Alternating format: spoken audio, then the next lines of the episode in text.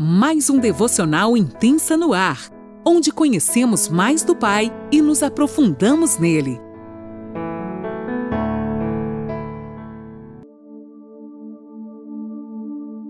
Olá, bom dia! Mais um dia se inicia e eu, Eliane Nola, falo de Criciúma, Santa Catarina. Que alegria te ter como companhia nessa manhã, onde juntos nós temos aprendido tanto sobre as histórias das mulheres da Bíblia. Não é verdade? Então, nesta manhã, eu creio que não será diferente. O Senhor vai nos surpreender com tantos tesouros do céu. A mesa está posta, o banquete está preparado e você é meu convidado especial para estar tá junto, celebrando e ouvindo a voz do Espírito Santo, ouvindo tudo aquilo que ele quer nos ensinar nesta manhã. Hoje nós vamos falar sobre uma mulher muito improvável. Eu, por exemplo, não lembro de ter ouvido falar desta mulher. Então fique atenta aí, nós ainda estamos no Novo Testamento, vou estar lendo lá em Atos 12. Eu quero te pedir para você me acompanhar, você que pode, e que se você puder anote, guarde, como eu sempre falo, tudo o que o Senhor tem te falado nesses dias. Não perca nada. Hoje é sexta-feira, um dia tão especial, gente, fim de semana à porta e nós vamos poder desfrutar um pouquinho de descanso ao lado daquele que nós amamos, ao lado da nossa família, ao lado daquelas pessoas que Deus te presenteou como amigos. Então celebre cada detalhe da sua vida. Vamos lá então, Atos 12, a partir do 11. Então Pedro, caindo em si, disse: Agora sei que de fato o Senhor enviou o seu anjo e me livrou da mão de Herodes e de toda a expectativa do povo judeu.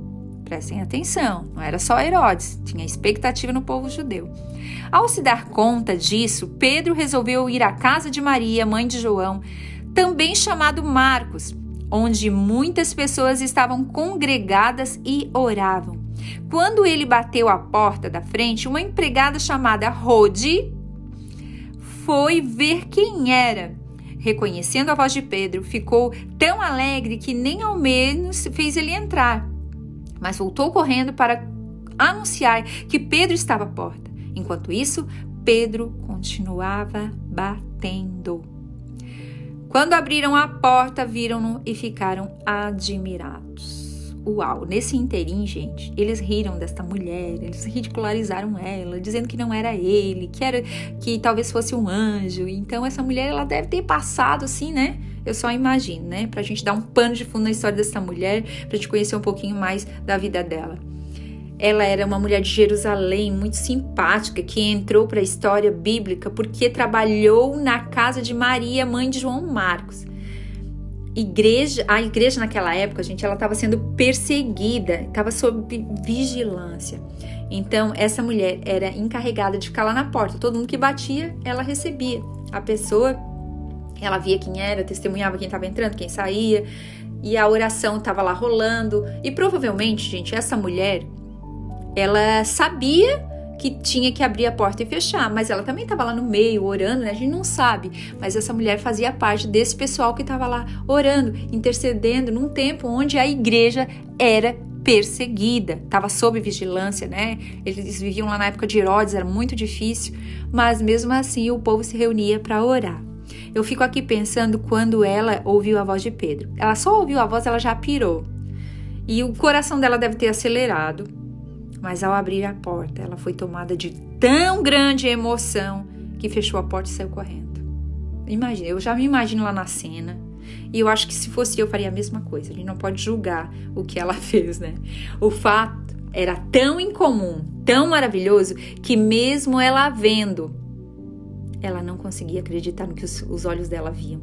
Ela não tava, não. Sabe aquelas coisas que a gente fala? Não, me belisca. Ela não estava entendendo. Ela ficou tão entusiasmada, tão feliz e saiu correndo para dar boa notícia para todo mundo que estava lá dentro orando. Só que a gente sabe, né? Quando essa mulher chegou lá, ela foi ridicularizada, como eu falei antes, eles riram dela. Se você ler todo ali o capítulo 12, você vai ver que eles riram. Ah, não era e tal. Então, uma coisa que o Senhor falou para mim eu quero compartilhar com vocês um segredo sobre essa situação que essa mulher viveu, vai trazer uma lição muito importante para as nossas vidas. A gente precisa entender que tem coisas que o Senhor compartilha conosco e é só para nós.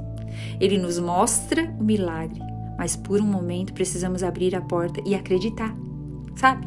Que o, que o milagre está ali. Lembra que a palavra fala lá que Pedro continuou batendo?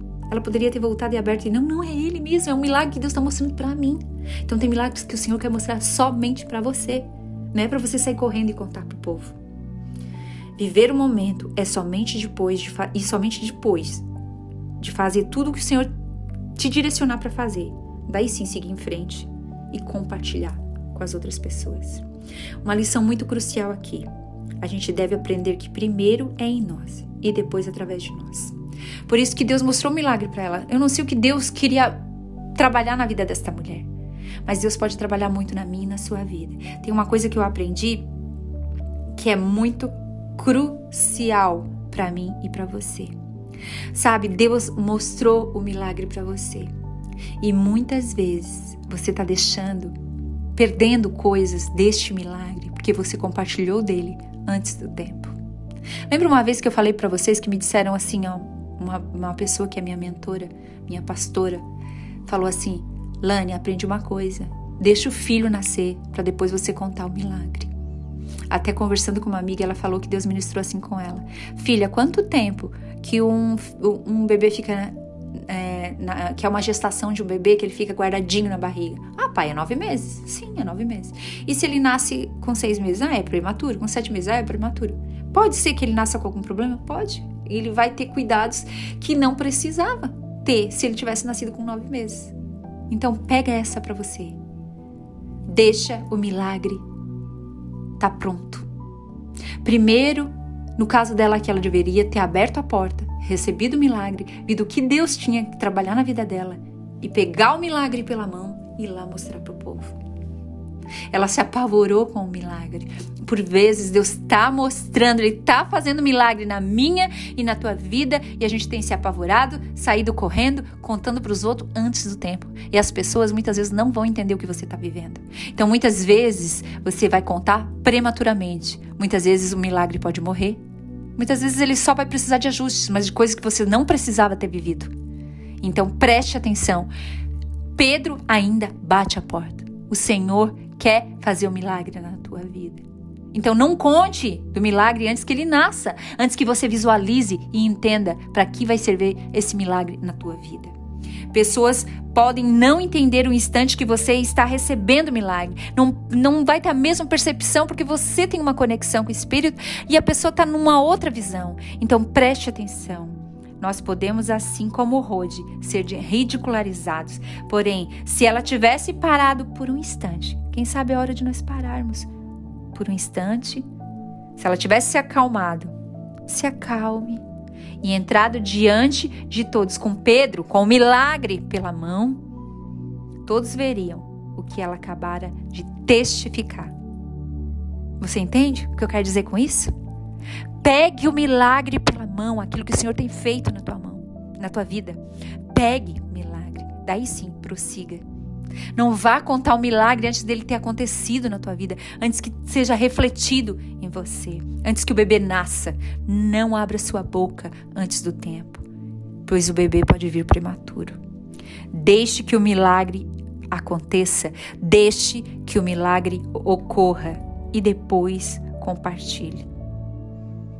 Pegue essa chave. Deixe que o milagre ocorra. Espere o tempo correto para mostrar o que Deus tem feito. Não fale antes do tempo que você pode estar tá matando algo que o Senhor quer fazer na tua vida. Deus já tem feito milagres, então conte daquilo que Deus já tem feito. E o que ele revelou somente ao seu coração, espere acontecer para depois você contar. Amém, queridas? Eu estou tão feliz. Hoje, gente, é o último dia que nós vamos estudar sobre as mulheres na Bíblia. Eu creio que, que você, assim como eu, tem aprendido muito sobre a história dessas mulheres. Mas só que a semana que vem, Deus me deu uma direção muito pontual. E nós vamos estar estudando sobre mulheres no, do nosso cotidiano, da nossa atualidade, das nossas vidas. Deus está me mandando nome de mulheres, né, me sinalizando quais as mulheres que eu preciso chamar, que têm um testemunho, as mulheres improváveis, improváveis perto de mim, essas mulheres que eu posso ver que Deus fez. Então, na outra semana, nós vamos estar falando, sim, sobre as mulheres da nossa vida de hoje, do nosso cotidiano. Mulheres talvez talvez como essas mulheres que a gente aprendeu, muitas delas muito desconhecidas, mulheres improváveis, mulheres que na maioria não tinham nenhum nome, mas mulheres que conheceram a Deus, que caminharam com Deus e que deixaram um legado. E eu tenho certeza em meu coração que essas mulheres que eu vou estar falando nesses dias, aliás, elas vão estar contando o que Deus tem feito na vida delas, vai marcar a sua vida de tal maneira que você vai aprender muito com essas mulheres, assim como eu, que posso caminhar de perto com elas, tenho aprendido. Amém? Deus te abençoe e até o próximo devocional. Um ótimo final de semana. Que você possa desfrutar desses dias de celebração, que um final de semana de descanso seja repleto de muita alegria da presença do Pai na tua casa. Deus te abençoe.